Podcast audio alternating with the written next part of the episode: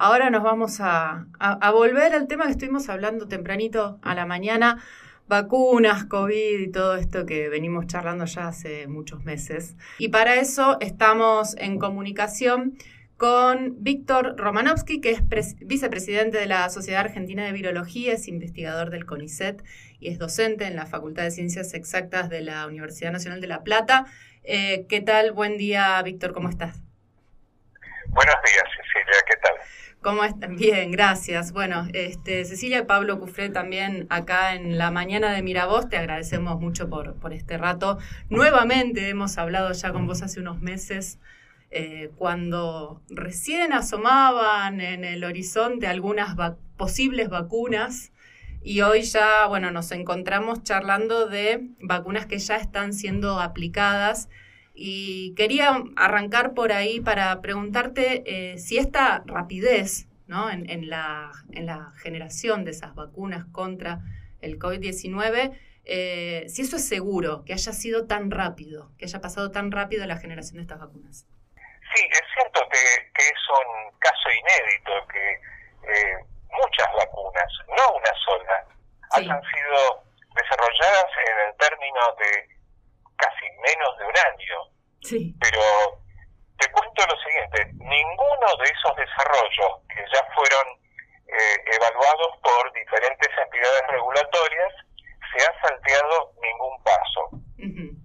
eh, los pasos son eh, diseñar la vacuna, eh, probarla in vitro, probarla en ensayos preclínicos que involucran animales de laboratorio, eh, una vez que eso da buenos resultados, se pasa a lo que se llama fase 1, luego a fase 2 y luego a fase 3, siempre y cuando la fase anterior haya dado buenos resultados. Eh, eso normalmente demanda años, pero en este caso, dada la presión, eh, dada la, eh, digamos, lo espantoso de la pandemia, eh, se ha logrado eh, superponer algunos de esos plazos. Por ejemplo, eh, mirando un poquito cómo venía la fase 1, eh, ya se empezaba la fase 2 antes de concluir la fase 1, que se hace eh, solamente con unos pocos eh, voluntarios humanos. Eh, antes de tener los resultados completos de la fase 2, si estos eran alentadores, se apostaba a iniciar un estudio mucho más masivo con muchos más voluntarios en la fase 3. Y es así que pudimos ahorrar muchísimo tiempo, muchísimo tiempo. Eh, el otro eh, aspecto, digamos, de acortamiento de plazos es que las entidades regulatorias normalmente se toman entre meses y años para analizar los datos crudos. Claro. Esto, afortunadamente, digamos, tuvo una respuesta muchísimo más ágil por las entidades regulatorias. Como diríamos en mi barrio, se pusieron las pilas. Y, este, y, en realidad, no es que al final, eh, cuando tuvieron que dar su veredicto sobre la autorización para uso de emergencia, se encontraron con un mamotreto de mil páginas. Porque los desarrolladores de las vacunas iban eh, suministrando datos a medida que iban apareciendo. Claro. Como que se, se, ajustó todo para que se, vaya nada, son seguras. Bien. O sea, se, se, solaparon las fases, pero no se tomó ningún atajo, digamos, para hacerlo en resumen. Eso, eso es decirlo eh, con un poder de síntesis admirable. gracias. gracias, gracias. bueno, acá Pablo buen, también. Buen día, Víctor, ¿cómo le va? Este, eh, ¿Qué tal, Pablo? Eh, en ese sentido, eh, de, de, de, esta, de esta mm, rapidez eh, en, la reacción de los, no solo de los laboratorios, sino de los organismos que lo controlan, eh, ¿es algo que vaya a, a, perdurar en el tiempo o es exclusivo de, de esta pandemia? Haciendo futurología, entiendo. ¿eh? Bueno, yo creo que todas las enseñanzas se tienen que capitalizar en un comportamiento que perdure en el tiempo. Creo que esto eh, fue una gimnasia entrenamiento para las entidades regulatorias que deberían sostener en el tiempo para otros eh, eventos, digamos, de eh, autorización. Bien. Pero es mi opinión. Y, y, y en ese, eh, eh, digamos, continuando con eso, ¿hay en vista nuevos eventos? Eh, bueno, hay una, una batería de diferentes vacunas, si solamente nos remitimos a las vacunas, que están en fases experimentales, ensayos clínicos en fases 1, 2 y 3 hay un abanico inmenso de vacunas en esa situación, utilizando plataformas novedosas. Y, bueno, sería eh, ideal si las entidades regulatorias eh, actuaran eh, tan rápidamente como lo hacen los investigadores que participan de esos desarrollos. Y en, en esos nuevos desarrollos eh, se está contemplando estas apariciones de nuevas cepas o, posibles, no sé si hay forma de predecir eh, esas mutaciones que puedan llevar a complicar los desarrollos de vacunas. Sí, afortunadamente hay formas de, digamos, de encarar este, este problema si es que existe. Eh, hasta, hasta ahora, eh, la mayoría de los eh, desarrolladores de vacunas obviamente se preocuparon por la aparición de nuevas variantes virales que tenían un comportamiento diferente. Pero esto no es nuevo, esto viene de, febrero del año pasado ya. Así que lo, saltó a los titulares ahora porque hay que tienen una transmisibilidad mucho más rápida, mucho más fácil.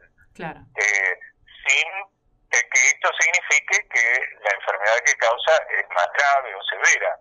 Eh, el, tema es si esas modificaciones en la estructura de la proteína de superficie hmm. del, coronavirus modificarían la eficacia de eh, la respuesta inmune. Entonces, eh, lo, más rápido para hacer en, esas evaluaciones es enfrentar a estas nuevas variantes virales hmm. con los anticuerpos de eh, sueros de convalecientes. Ajá, bien. Que son algo que se usa para bloquear el acceso del virus a las células. Claro. También se puede utilizar el suero de los individuos que ya están vacunados mm. eh, y ver si eso funciona. Eh, y también se pueden utilizar los anticuerpos monoclonales que se desarrollaron en algunas empresas para bloquear eh, el acceso del virus a las células. En el caso de la Argentina tenemos un biofármaco a partir de suero equino, que también eh, cumple esa función.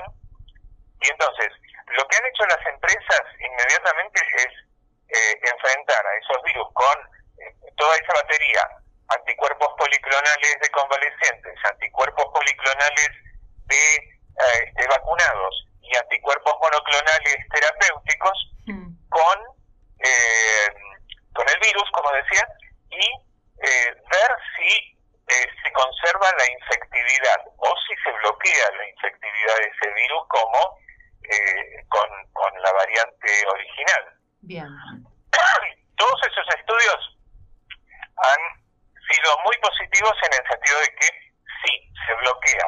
Perfecto. Ahora, con la variante sudafricana, por ejemplo, sí.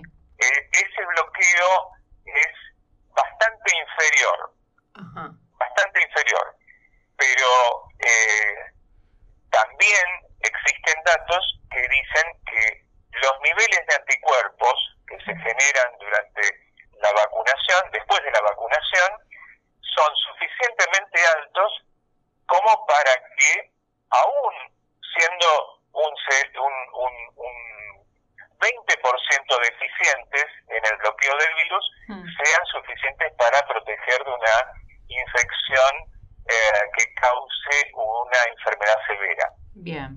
O sea, eh, esto, digamos, no es como para dormirse en los laureles, porque eh, las compañías que, justamente las que desarrollaron estas plataformas más novedosas que se basan en, la, en el uso del gen de la proteína S y no de la proteína misma, eh, pueden esas variaciones en la secuencia del gen hmm. como para reproducir la variante.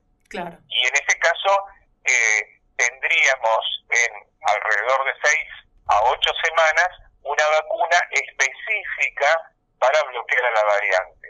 Bien.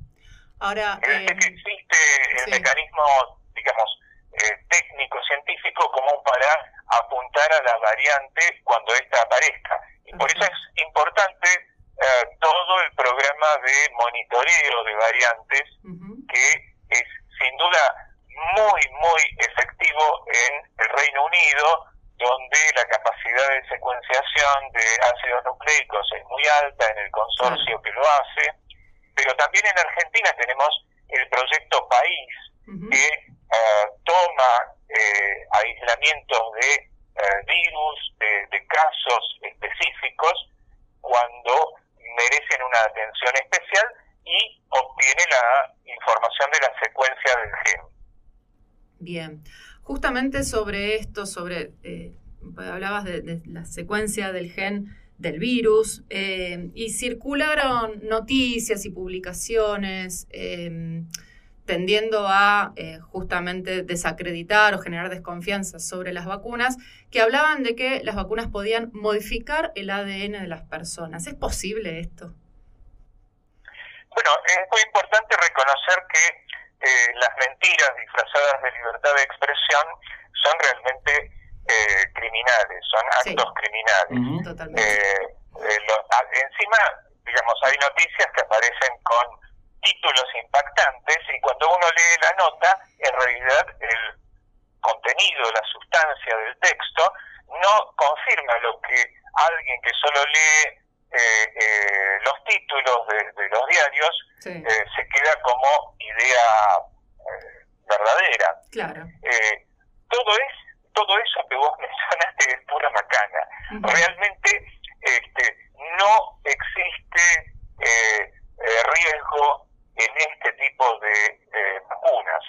es, es muy importante desenmascarar a estos grupos antivacunas solapados, que no dicen que son antivacunas, pero sí siembran dudas sobre la eficacia y la seguridad de las vacunas. Eh, los epidemiólogos eh, argentinos metadisciplinarios, con este nombre exótico, digamos, inventado, porque realmente eh, son unos criminales científicos, Chinda Brandolino, Roxana Bruno, este, Marcelo Martínez, otro médico, digamos, con títulos este, en la pared, pero con poco cerebro o con eh, maldad en, su cerebro, este, eh, realmente hacen dudar a las personas que eh, los escuchan como profesionales prestigiosos, porque no los conocen. Nosotros, digamos que los conocemos, realmente nos extraña que lleguen a semejante nivel de pavadas en sus declaraciones. Claro. Sí, es, es, miserable el uso del poder de quien porta el ambo, ¿no? Para, para justamente generar miedo eh, sobre algo que, como vos decías, este, sigue un montón de protocolos de seguridad que, que, dan eh, cuenta de justamente la seguridad que tienen. Pero bueno, así estamos. Así estamos. Y afortunadamente, eh, te digo que hay muchos profesionales médicos que se juegan la vida sí, claro. este, y, y este, pasan horas y días atendiendo enfermos, eh, incluso a, riesgo de su propia salud, que son eh, profesionales comprometidos y que realmente eh, son admirables en su actitud. Y, y, que tienen y que tienen muy poca prensa lamentablemente. De hecho aquí en nuestra zona ah, está, hay una gira de alguna manera de uno de estos integrantes de este grupo de que se hacen llamar médicos por la verdad. Este, lamentablemente. Uh, médicos por la verdad. Sí, sí, sí. ya Nada más paradójico que ese nombre. Sí, sí. Pero bueno, eh, tienen, lamentablemente también tienen los recursos este, y, y esta capacidad de, de, digamos, desde una posición de poder de, de doctor o de médico, eh, de mm, difundir sus, sus ideas que realmente eh, son, como bien decías, este, criminales, definitivamente. Eh, pero bueno, así contra, contra, todo eso y por eso nos interesaba mucho esta conversación contigo porque eh, es muy, son muy claro, muy contundente y, y, con, con, datos verdaderamente eh, científicos y entendibles. hablando de esto... El, problema, Pablo, discúlpame que te interrumpa, es que muchas veces estos médicos charlatanes y algunos que ni siquiera son médicos mm. mezclan verdades con mentiras. Entonces es un discurso disimulado que parece estar basado en eh, conocimientos médicos y en el medio se filtran eh, mentiras absolutas, como esto de, los riesgos de estas vacunas, que yo diría que en realidad son eh, mucho más seguras que otras vacunas que tenemos en el calendario, sin, digamos, despreciar a las otras vacunas, porque los niveles de seguridad son adecuados como para prevenir de enfermedades tan terribles. Si no, nunca hubiéramos erradicado la viruela del, planeta Tierra. Claro, definitivamente. Eh, vuelvo al debate más científico. Em, eh, hemos visto que eh, se está contemplándose y hay, bueno, hay una cuestión mediática, pero más que lo mediático me interesa lo científico, respecto de, cómo hacerla esta campaña de vacunación en el sentido de primera dosis, segunda dosis, si conviene aplicar eh, masivamente, por ejemplo, la primera dosis y esperar un poquito más para la segunda o hacer el, digamos, el proceso tal como lo estableció el laboratorio. ¿Qué hay al respecto de esto? Bueno, acá hay dos posiciones, cada una tiene su, eh, su razón. Los más conservadores dicen, no podemos apartarnos ni medio día del protocolo que ya fue ensayado en fase clínica 3. En realidad, ninguna de las fases clínicas 3 ha sido concluida, todas las autorizaciones se hicieron con datos eh, eh, intermedios, digamos, antes de completar la fase clínica 3. Sí. Eh, eso tiene sentido, digamos, es conservador, eh, uno no se arriesga nada, pero también se arriesga a que si hay un cuello de botella, que es el suministro de vacunas, que no solo alcanza a la Argentina, sino al resto del mundo también, eh, vacunamos solamente una porción chica de la población en uno o dos meses. Si nosotros cambiamos de, digamos, de, estrategia y utilizamos las dosis disponibles para vacunar al doble de las personas en ese mismo tiempo, uno o dos meses, eh, no es que estemos renunciando a la segunda dosis que sería un refuerzo, sino que la estamos dilatando para eh, aumentar la cobertura poblacional de vacunados. Eh, ya hay muchos ensayos clínicos que dicen que una dosis llega a proteger más del 70%, no 91, 95%, que son datos extraordinariamente altos que ni siquiera los más optimistas esperábamos de estas vacunas. Claro. Pero con una sola dosis hay una protección del 70% o más, y eso ya es un logro importantísimo que nos permitiría eh, aguardar unos meses antes de aplicar la segunda dosis. Bien. Y, sería negocio para mí. Claro, ir logrando una cierta inmunidad este, en mayor cantidad de gente. ¿Cuánta, eh, ¿Qué porcentaje de la población tendría que estar vacunada por lo menos con la primera dosis para decir que ya hay una, una inmunidad que nos permite poder volver a ciertas actividades? Eh, los cálculos de, de, la inmunidad de rebaño, que es lo que, o inmunidad comunitaria, que sería más elegante decirlo de esta manera, este, eh, que se necesitan para ah, bajar lo suficiente la circulación del virus para que retornemos a una vida más o menos normal, hmm. eh, eh, se calculan entre el 70 y el 85% de la población vacunada. O sea, es una gran cantidad de gente. Sí, siendo voluntaria, ¿se, ¿se podrá llegar a ese número? Digo, porque entre las campañas de desacreditación de la vacuna, más que es voluntario, o sea que no hay una obligatoriedad en ir a vacunarse, eh, a veces parece difícil llegar a ese número. No sé cómo lo ves.